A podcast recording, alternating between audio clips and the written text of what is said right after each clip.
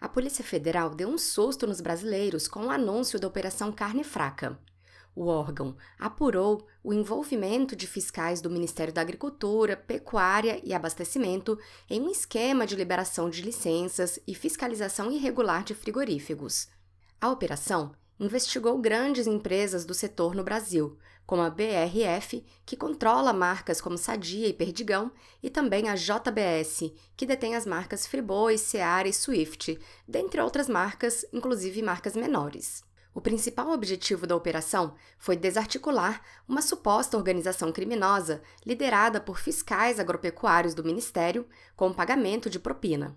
Esses fiscais fechavam então os olhos para a produção de produtos adulterados, emitindo certificados sanitários sem fiscalização. A investigação revelou, por exemplo, a venda de carnes podres maquiadas com altas quantidades de ácido ascórbico, a reembalagem de produtos vencidos e também a presença de papelão nas áreas limpas dos abatedouros. Veja o que diz uma ex-funcionária desses frigoríficos. Eu já trabalhei 10 anos em frigorífico. Ah, já trabalhei em frigorífico do LX 10 anos, que hoje é a Friboi. Aí eu trabalhei 5 anos na desossa e 5 anos na expensão. Na verdade, essas carnes podres que hoje eles estão aí, né, que veio à tona, na verdade nós sempre consumiu essa carne. Essa carne podre, ela vem do boi sequestro. O que, que é boi sequestro? O boi sequestro é quando aquele boi que morre na estrada. Vai uma viagem de boi daqui para ir para São Paulo eles morrem, morrem de sede, de fome, de raiva de ir, entendeu? Por estar muito apertado dentro do carro, pelo baque, a quentura. Então o gado morre. E o frigorífico não perde nada, nada, eles não podem perder nada. Imagina que um frigorífico vai perder 80 bois, 100 boi que morre, mas nunca. Então nós já cansamos de lidar com esse tipo de gado. Quando ele chega no frigorífico, ele está aí com uma hora, duas, três, até quatro horas, cinco horas morto. Então essa carne é levada, esse, esse tipo de gado aí é levado para expensão. Aí eles é descarneado, tudo que já está morto, entendeu? A carne deles são podre, o sangue tá um fedor imenso, é podre, podre, você não tem noção. Aquela carne vai para um tanque enorme, mas enorme mesmo, entendeu? É com água quente e um corante vermelho que representa assim que tá uma carne linda, bonita, parece uma carne fresca, mas na verdade não é. Então, na verdade, o boi sequestro, essa carne de boi sequestro não pode ser transportada lá para fora, para outros países, entendeu? Essa carne é consumida aqui dentro do Brasil. Se é exportada lá fora, meu Deus, é uma multa tão grande, tão grande. Então nós aqui consumimos essa carne podre aqui, entendeu? Que é do gado sequestro, que é o gado morto.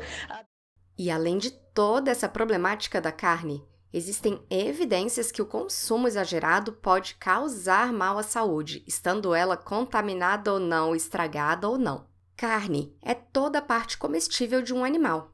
As carnes embutidas, como salsicha, linguiça, bacon, presunto, salame, as carnes frescas ou defumadas, são obtidas a partir do processo de moagem da carne, adicionada a componentes como gordura, sal, açúcar, nitratos, nitritos e especiarias. O acondicionamento dessa carne pode ser feita dentro de uma tripa natural ou artificial. Existem evidências científicas de que o processamento da carne aumenta o risco de doenças cardiovasculares, de doenças pulmonares, além de câncer de intestino, estômago, mama e próstata. As possíveis causas para essas doenças são contato do organismo com compostos produzidos durante o processamento dessas carnes, como produtos nitrosos, incluindo nitratos e nitrosaminas, hidrocarbonetos aromáticos policíclicos, aminas heterocíclicas e cloreto de sódio. Por outro lado, estudos mostram que a forma mais eficiente de proteger o corpo contra todas essas doenças é aumentar o consumo de frutas, verduras, castanhas e sementes. Estes alimentos são fontes de vitaminas, minerais, fitoquímicos e fibras, protegendo o corpo por sua ação antioxidante, anti-inflamatória ou varredora de compostos prejudiciais.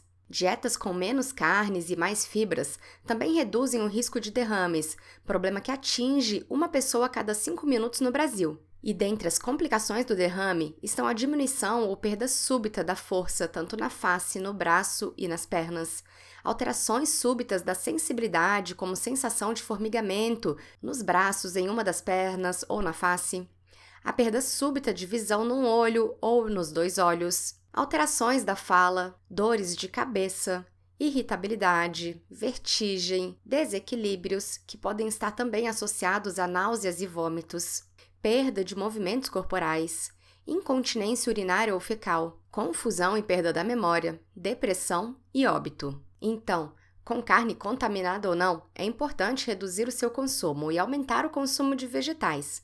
Estudos mostram, por exemplo, que uma única maçã extra ao dia ou um quarto de uma xícara de brócolis já melhora a função arterial e reduz o risco de derrames.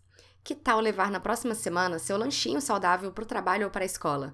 Vale muito a pena. Se você quer saber mais sobre nutrição, Acompanhe meu trabalho no site andreatorres.com.br ou no YouTube, youtube.com/barra Dicas da Nutricionista. Se você gostou, deixe seu comentário, deixe um like, inscreva-se nos meus canais. Vou gostar muito de estar em contato com você. Um grande abraço!